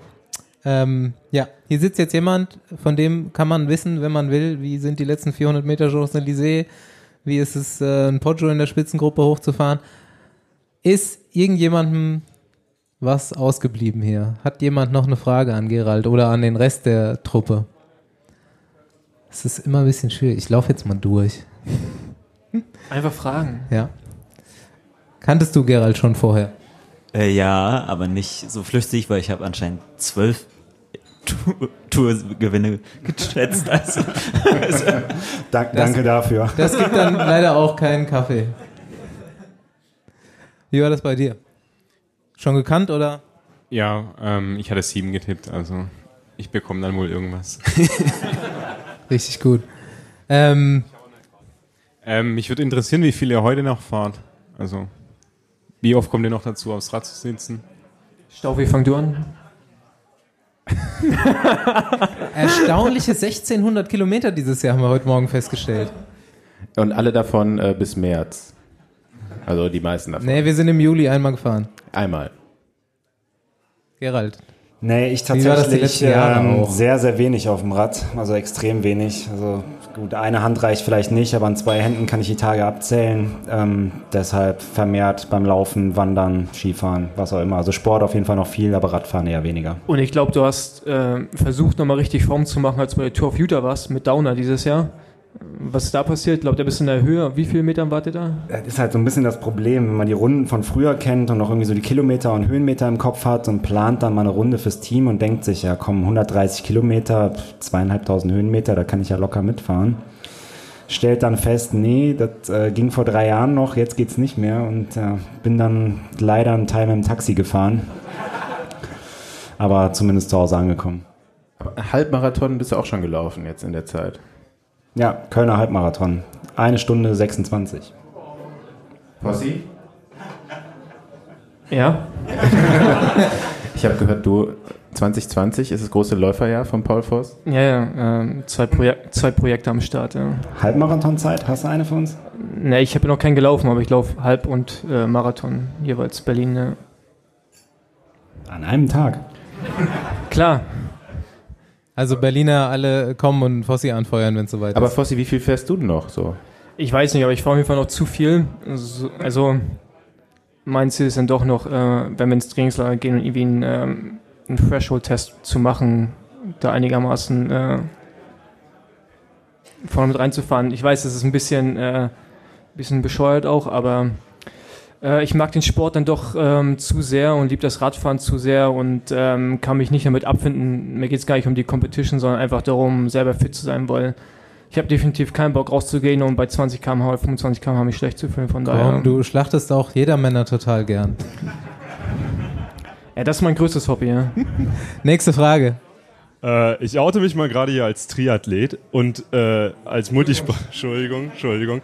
Äh, an der Stelle fällt mir auf, da ihr beide auch gelaufen seid, sind Radsportler die in Anführungsstrichen besseren Sportler, weil ihr habt ja auch beide Laufzeiten, die jetzt nicht schlecht sind, so gesehen.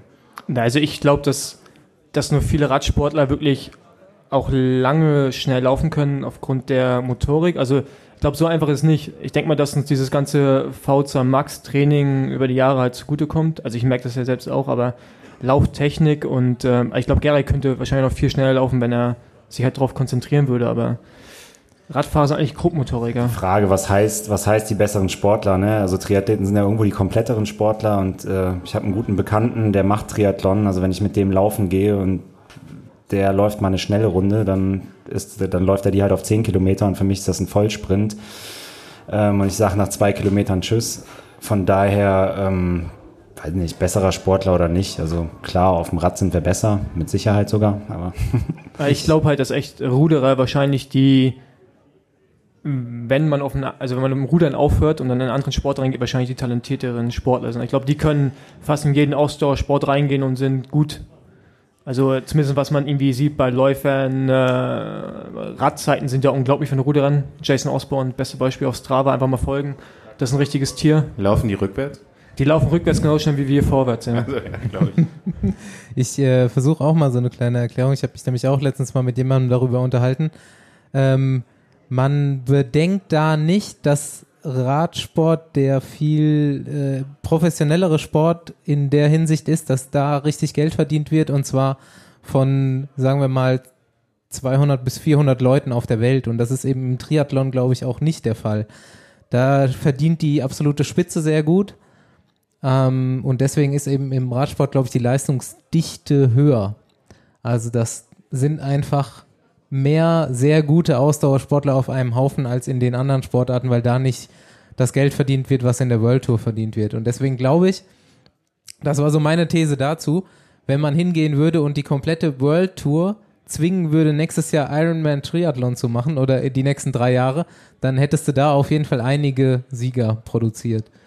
Glaube ich mal. Ja, Oder zumindest sehr gute. Ich meine, mittlerweile, ja weiß ich nicht, also Radsport ist eine schon ziemliche also ich, wär beim, ich würde beim Schwimmen nicht ankommen. Von daher. Ja, okay. Also, also wenn du Radsportler ins Becken schubst ne, und sagst, schwimm jetzt mal, das sieht nicht gut aus auf jeden Fall. Und Ist auch nicht schnell, auch nicht effizient. Also ich glaube nicht, dass Radsportler in dem Fall die besseren Sportler sind. Ich glaube echt so Triathleten wahrscheinlich so das ausgewogenste und Ruderer einfach durch dieses intensive Training, die haben so eine Grundvoraussetzung, weil wenn du Weltspitze bist im Rudern, bin ich glaube echt der Meinung, dass du den äh, in jeden Ausdauersport reinstecken kannst, der wird da mit ein bisschen Training auch Weltklasse sein, weil einfach die haben so eine VZ Max, das bestimmte Thema da, die haben so eine krasse VZ Max, das einfach, die alles zerstören. Ne?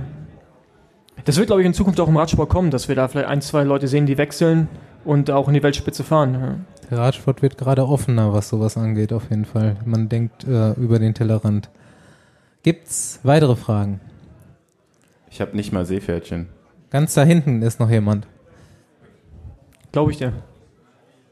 Also wir hören jetzt super viele Sachen über den Profi-Radsport, aber ich würd, mich würde auch mal interessieren, wie euer Blick so auf die Jedermann-Szene ist. So Jedermänner mit 10.000 Euro Rädern oder eben letzte Woche mit dem SRM Powermetern, wenn die da mit 120 Watt im Schnitt ihre Zahlen auseinandernehmen. Wie seht ihr das und wie nehmt ihr das auch wahr? Weil wir sind ja eure Zuhörer sozusagen. Ne, ihr seid die, die den Sport letztendlich finanzieren. Ja. Hast du, hast du ein 10.000 Euro Rad mit SRM? Nein, noch nicht. Und 120 Watt? Ja, das, das Schlimme ist ja äh, tatsächlich, dass ich selbst einer von denen bin, weil ich habe auch äh, ein teures Rad, was ich ja, zum Glück nicht bezahlen musste. Und ähm, bei mir stehen zum Glück auch noch ein bisschen mehr Watt, aber ja, ich gehe ja auch in die Richtung, ne, dass ich ein Hobby, ich bin Hobbysportler, wenn man es mal ganz hart nimmt. Und ähm, ja, also ich meine, als Radprofi oder auch ehemaliger darf man halt nicht vergessen, dass letztendlich der Bereich halt der Bereich ist, der den Profisport finanziert, weil wenn ihr nicht die Räder kauft oder die Klamotten, auch jetzt von Rafa, dann können die keine Teams sponsoren. Von daher ist es ein extrem wichtiger Bereich. Ob man es immer so seriös nehmen muss, wie jetzt nach der ganzen ja, Debatte war es ja nicht, aber das Nürburgring-Ding da, wo einige Leute jetzt heu, heute übrigens immer, ich kriege heute immer noch Nachrichten, ne, vereinzelt, ähm, wo ich dann auch denke, okay, die sollten sich vielleicht ein bisschen mal eine Scheibe abschneiden vom Triathlon, vom Laufsport, wo Leute ja wirklich teilnehmen, einfach um teilzunehmen, um sich selbst zu bestätigen. Denen geht es nicht um eine Platzierung, sondern denen geht es um eine persönliche Bestmarke. Ja. Ist im Radsport schwierig, weil wenn jetzt Nürburgring in zwei Stunden fährst, interessiert keinen. Wenn du einen Marathon irgendwie in unter neun Stunden machst, bist du ein Held. So nach, oder, ähm, Entschuldigung, Ironman.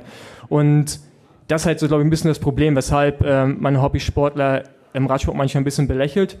Aber die ähm, Jedermann-Szene sollte vielleicht auch einen Ticken lockerer werden äh, im Umgang mit Sport. Meistertrikots. Mit, was? Mit Meistertrikots. Ja, das find, da kann ich ja halt nur recht geben. Also ich finde super, Leute, die Radsport gut finden, Geld dafür ausgeben, haut raus, was es geht. Das kommt an der richtigen Stelle an.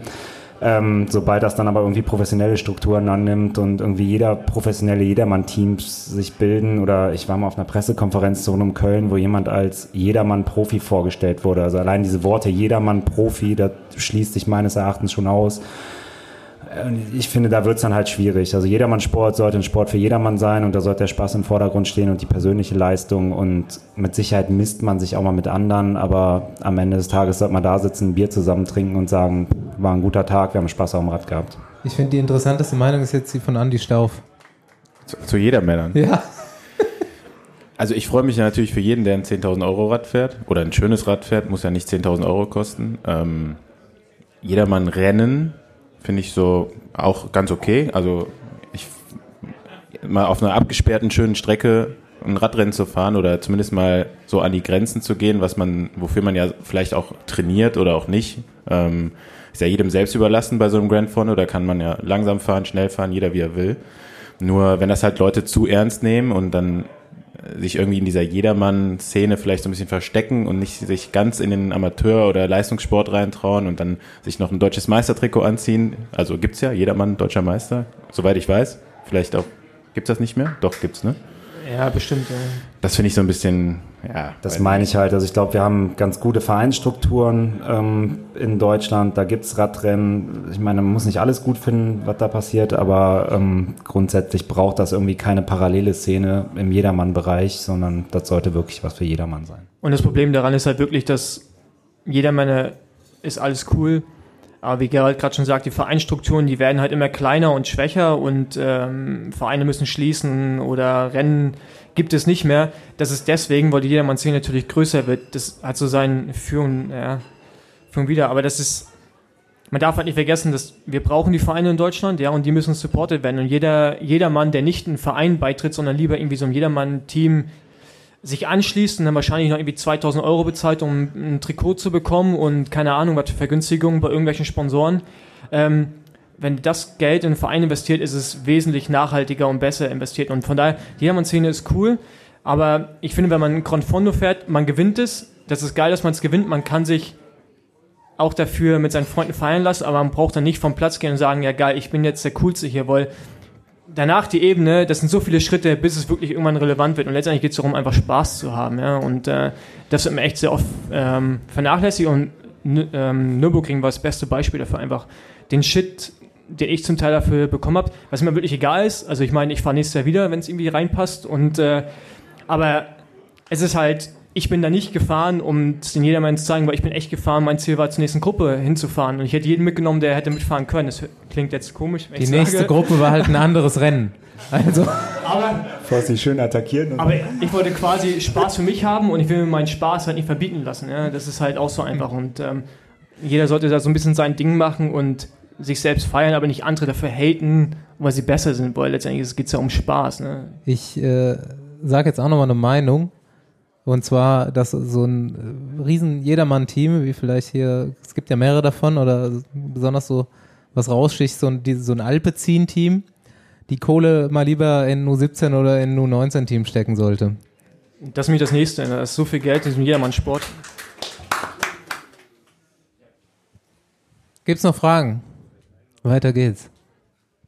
Ähm, wie seht ihr denn so die Entwicklung, ähm, so Indoor, Indoor-Training, Indoor Swift und ähm, da gibt's ja jetzt mittlerweile schon richtig Rennen und Weltmeisterschaften. Äh, für euch als, als professionelle oder ehemals professionelle Radsportler, könnt ihr dem was abgewinnen oder sagt ihr, ein Rad gehört auf die Straße? Ganz kurz, bist du beim Pushing Limits? Ja. Ah, ein Podcast-Kollege quasi. Ähm, ich habe jetzt die Frage vergessen und mich ganz auf den Cappy konzentriert, aber ich schon die ganze Zeit gefragt habe, ob du einer von denen bist. Es ging um Rollefahren. Ich würde das Andi beantworten lassen. Ja. Ja gut, muss ja jeder selber für sich entscheiden, ob er auf eine Wir Rolle können auch fahren gleich nochmal die neue Rafa Indoor Collection promoten.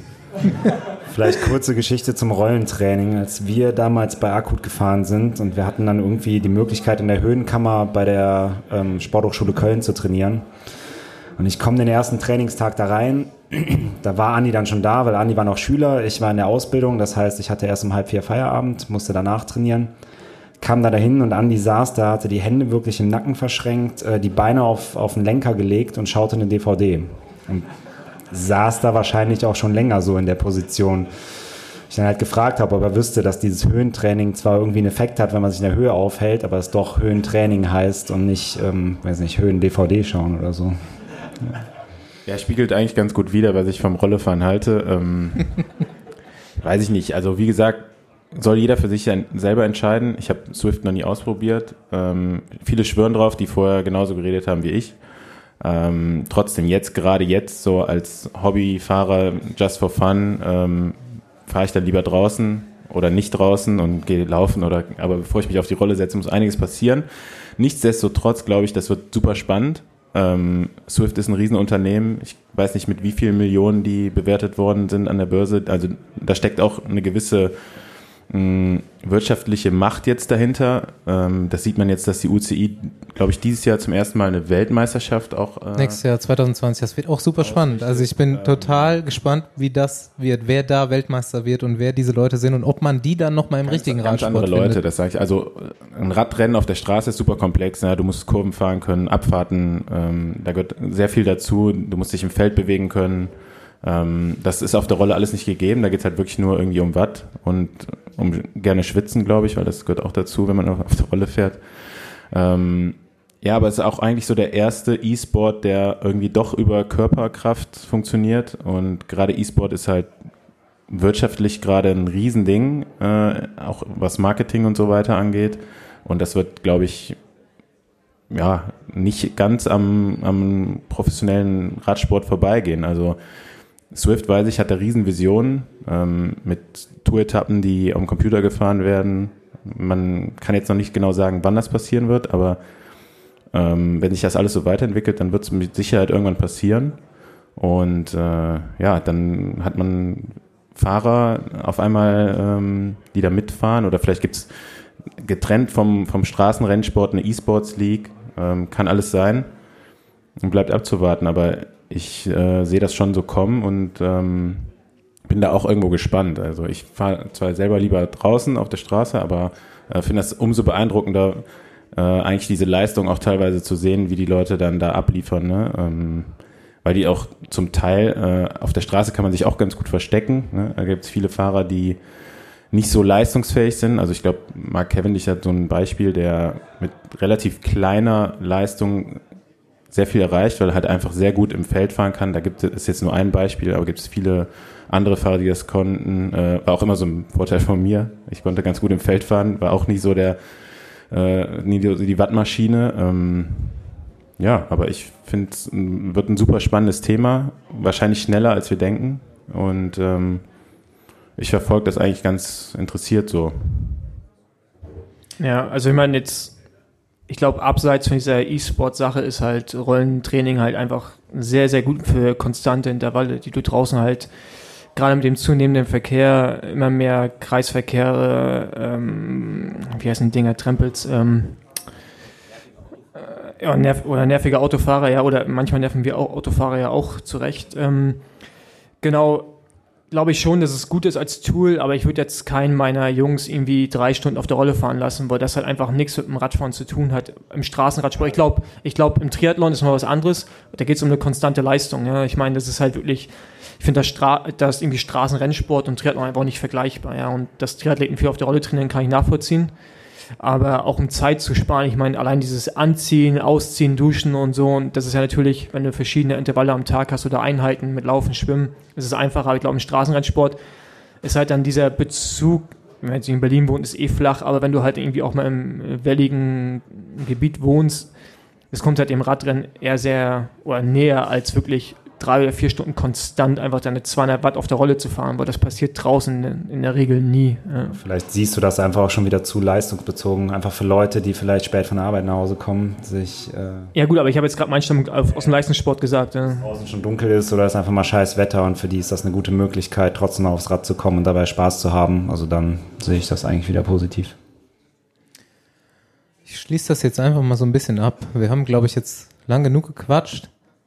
Ähm, wenn ihr noch Fragen habt, dann könnt ihr die gleich auch nochmal persönlich stellen, glaube ich. Ich glaube, wir hängen hier noch so ein bisschen ab. Gerald muss noch ein paar Kaffees machen. Ähm, wir bedanken uns vielmals, dass ihr hier wart, dass ihr durchgehalten habt. Ja, vielen Dank.